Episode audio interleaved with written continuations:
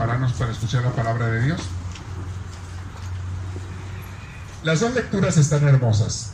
Tanto la carta a los hebreos, lo que vamos a leer hoy, es una invitación a reconocer a Cristo como nuestro sumo sacerdote. En la iglesia tenemos sacerdotes que Dios dejó desde hace dos mil años para que sirvan al pueblo de Dios. Es la función del sacerdote. Ser un servidor, un pastor del pueblo de Dios y llevarlos en el camino con Cristo hacia el Padre Celestial. Esa es nuestra función. De hecho, por eso, entre otras cosas, aparte de la predicación, administramos los sacramentos, que hace rato los mencionamos, celebramos la Santa Misa, la Eucaristía, cada semana por lo menos, muchas veces también entre semana. Queremos que la gente esté llena de Dios vaya llegando hacia Dios.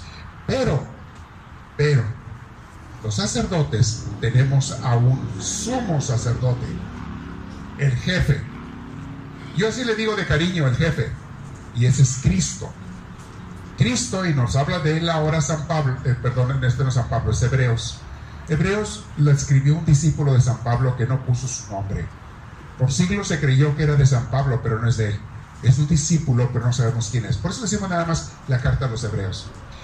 El autor dice, hay un sumo sacerdote, que es el que está velando por todos nosotros, por todo el pueblo. Entonces, es la primera lectura. Pero en la predicación les voy a hablar yo más bien del Evangelio. En el Evangelio tenemos un pasaje muy interesante. Dos de los amigos más íntimos de Jesús entre los apóstoles le piden un favor. ¿Quiénes eran los tres amigos más íntimos de Jesús? ¿Saben ustedes quiénes eran? ¿Quién? Pedro, Santiago y Juan. Eran los tres. Dos de ellos eran hermanos. ¿Quiénes eran hermanos? Santiago y Juan. Eran hermanos. Los hijos de Zebedeo. Bueno.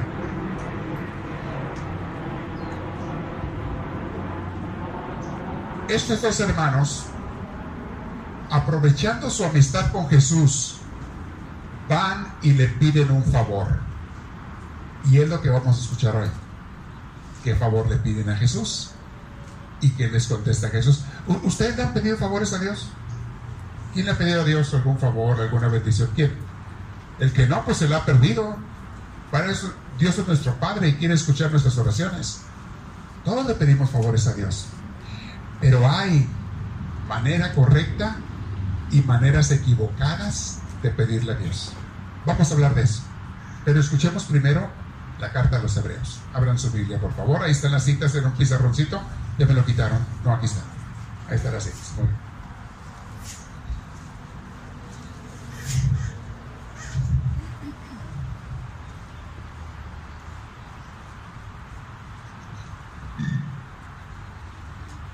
La lectura está tomada de la carta a los Hebreos, capítulo 4, versículos 14 al 16.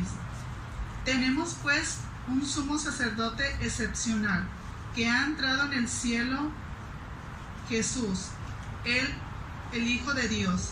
Esto es suficiente para que nos mantengamos firmes en la fe que procesamos, que profesamos. Nuestro sumo sacerdote no se queda indiferente ante nuestras debilidades pues ha sido probado en todo igual que nosotros, a excepción del pecado. Por lo tanto, acerquémonos con plena confianza al Dios de bondad, a fin de obtener misericordia y hallar la gracia del auxilio oportuno. Palabra de Dios.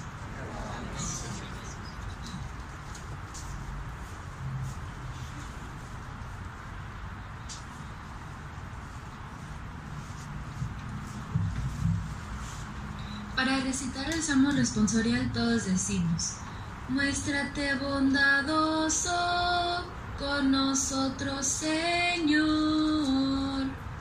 Muéstrate bondadoso con nosotros, Señor. Sincera es la palabra del Señor y todas sus acciones son leales. Él ama la justicia y el derecho. La tierra llena está de sus bondades. Muéstrate bondadoso con nosotros, Señor. Cuida el Señor de aquellos que lo temen y en su bondad confían. Los salva de la muerte y en épocas de hambre les da vida. Muéstrate bondadoso con nosotros, Señor. El Señor está, el Señor está nuestra esperanza pues Él es nuestra ayuda y nuestro amparo. Muéstrate bondado, bondadoso con nosotros, puesto en ti, Señor, hemos confiado. Muéstrate bondadoso con nosotros, Señor. Para escuchar el Santo Evangelio de pie, por favor.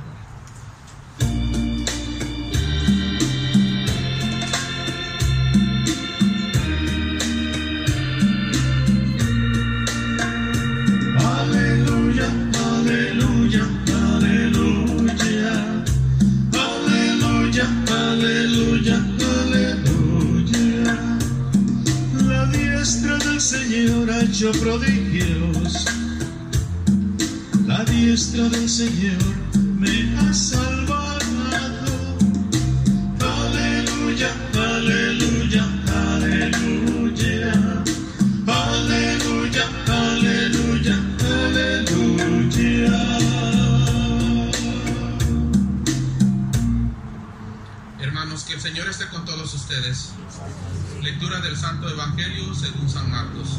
Gloria a ti, Señor Jesús. La lectura está tomada del capítulo 10, versículos del 35 al 45. En aquel tiempo, Santiago y Juan, hijos de Zebedeo, se acercaron a Jesús y le dijeron, Maestro, queremos que nos concedas lo que te vamos a pedir. Él les dijo, ¿qué quieren de mí? Respondieron, concédenos que nos sentemos uno a tu derecha y otro a tu izquierda cuando estés en tu gloria. Jesús les dijo, ustedes no saben lo que piden. ¿Pueden beber la copa que yo estoy bebiendo o ser bautizados como yo soy bautizado? Ellos contestaron, sí podemos. Jesús les dijo, pues bien, la copa que yo bebo, la beberán también ustedes, y serán bautizados con el mismo bautizo que yo estoy recibiendo. Pero el sentarse a mi derecha o a mi izquierda no me corresponde a mí el concederlo. Eso ha sido preparado para otros. Cuando los otros diez oyeron esto, se enojaron con Santiago y Juan. Jesús los llamó y les dijo, Como ustedes saben, los que se consideran jefes de las naciones actúan como dictadores, y los que ocupan cargos abusan de su autoridad. Pero no será así entre ustedes. Por el contrario, el que quiera ser el más importante entre ustedes debe hacerse el servidor de todos. Y el que quiera ser el primero se hará esclavo de todos. Sepan que el Hijo del Hombre no ha venido para ser servido, sino para servir y dar su vida como rescate por una muchedumbre. Hermanos, esta es palabra del Señor. Gloria a ti, Señor Jesús. Pueden tomar asiento.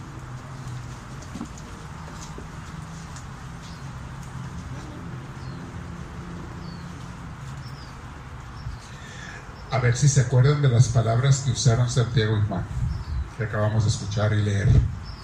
Exactamente qué palabras usaron para pedir el favor a Dios. ¿Cómo dijeron ellos? ¿Cómo dijeron? Pueden leer, hagan trampa, abran la Biblia. Hagan trampa. ¿Qué versículo es? Exactamente. ¿El cuál? ¿Te queremos pedir qué? Que nos concedas lo que te vamos a pedir. Gracias esas palabras, porque es el ejemplo perfecto de la peor oración que uno puede hacer.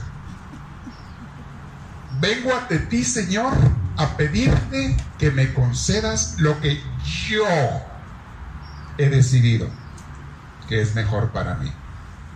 Lo que yo quiero. Lo que yo deseo y a mí se me antoja. Vengo a pedirte a ti. Tú nomás tienes que obedecerme, Señor. Esto es lo que tienes que hacer. Fácil, fácil, fácil. Te lo pongo bien fácil. Todo lo que tienes que hacer, Señor, tu Dios, es obedecerme a mí. Yo te voy a decir qué es lo que yo quiero, lo que yo necesito, lo que mi familia necesita, lo que mis hijos necesitan soy yo quien te va a informar a ti, Señor, porque tú no sabes. Tú eres medio ignorante, pero tienes el poder de dar las cosas. Entonces, quiero que tú me concedas, te estoy pidiendo eso, lo que yo te diga. Es exactamente como llegaron Santiago y Juan. Y es exactamente como mucha gente le pide las cosas a Dios. Y luego dicen, ¿por qué no me lo concede Dios? Porque estás pidiendo mal, pésimamente mal. ¿Tú crees que tú sabes mejor que Dios lo que a ti te hace falta? ¿Tú crees que Dios es ignorante y no sabe y tú le tienes que informar? A ti Dios, además, tú eres mi sirviente Dios. A ti te toca simplemente hacer lo que yo te diga. Serás Dios para tener poder, pero tú vas a hacer lo que yo te diga, como la lámpara de Aladino, el mago de la lámpara de Aladino. A ti te toca hacer lo que yo te pida. Punto. Y luego preguntan, ¿por qué Dios no me escucha? ¿Por qué Dios no me hace caso? Cuando estos apóstoles, que eran amigos de Jesús, dijeron, tenemos palancas con el maestro. Y ellos decían, este va a ser rey, porque es como se imaginaban que iba a ser el reino de Jesús. Decían, él va a ser el rey de Israel. Al rato nos va a levantar a todos en armas, vamos a agarrar espadas y vamos a matar a los romanos y vamos a ser un pueblo poderoso como el rey David nos hizo. Hace muchos años. Hace mil años el rey David nos hizo el pueblo más poderoso de la región y el Mesías que estamos esperando va a ser lo mismo. Entonces, él va a ser el rey de aquí y de una vez, ya que somos cuates, Señor, ya que somos cuates tú y yo, pues de una vez nos queremos acomodar. ¿Qué te parece? Te quiero pedir lo que yo te diga. Y luego, lo que pidieron. No le pidieron, Señor, que yo te sirva bien, que sea una persona a tu servicio cuando seas rey, que yo ayude a los demás cuando tú seas rey, ponme a servir. No, no pidieron eso. Ah, ah. Queremos que nos des los puestos de poder, los más altos. Dijo uno, a mí dame la gobernatura de Jalisco, a mí me haces gobernador de Jalisco. Y el otro dijo, y a mí de Michoacán de una vez. Haznos tus directores de todo el reino. Que uno, porque así eran los reyes de antes, se sentaban a su lado en el trono, los meros meros después del rey. Ah, Señor, que se siente mi hermano a la derecha y el otro a la izquierda. Eso era nada más simple, simple. Mis hermanos, cuando vamos a pedirle algo a Dios que se vale, Dios quiere que le pidamos, pero no así. No de esa manera. La oración correcta y perfecta es la que Jesús hizo en el huerto de los olivos. Padre, te pido que apartes de mí este cáliz, pero que no se haga qué? Que no se haga mi voluntad, sino la tuya. Lo que yo te pido, Señor, pienso y considero que es bueno pienso y considero que es lo mejor. Pero no estoy seguro. Señor, te estoy pidiendo que le des la salud a mi hijo. Y para mí es algo muy bueno. Yo quiero que me lo des, pero no estoy seguro. Porque tú tienes los planes universales y eternos. Y tú sabes qué es lo mejor para mi hijo y para mí.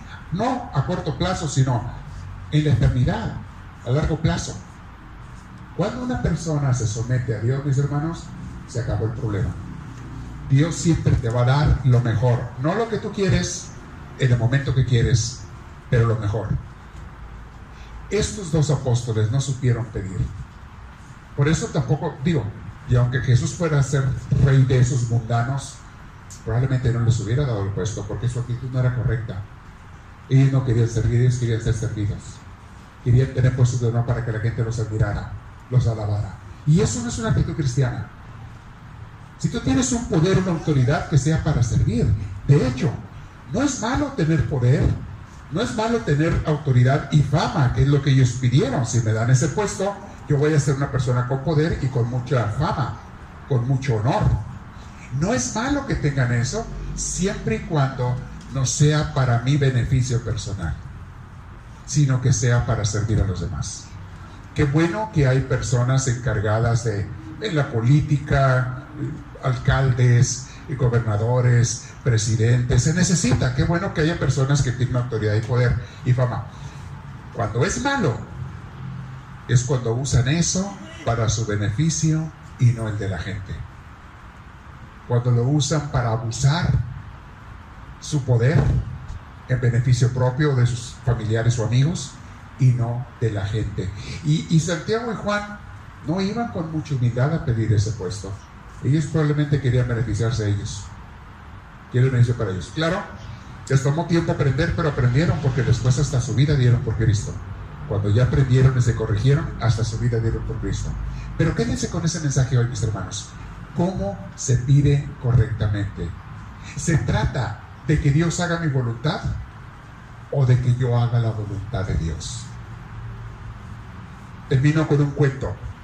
Dice que una vez unos peregrinos fueron a la Tierra Santa.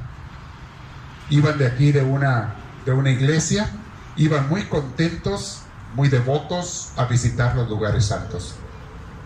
Y había por ahí un monasterio donde había un monje que tenía fama de una persona de mucha oración y santidad.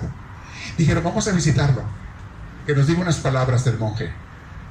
Y llegaron con él, llegaron en el autobús, se bajan todos los turistas del autobús, iban todos muy, pues muy contentos, felices, muy devotos, y conocen al monje y se ponen a platicar con él. Y el monje los escucha, y empiezan ellos a presumirle. ¿Sabe? Nosotros venimos de allá de, de Anaheim, California. Quién sabe si eran de los que están aquí ahora nosotros. ¿no? Venimos de Anaheim, California, de Santana, California venimos nosotros. De no, porque aquí nadie vive, pero de Anaheim, de todo Santana, venimos y allá nosotros somos gente muy religiosa, ¿eh? le dice la monje. Nosotros somos bien religiosos.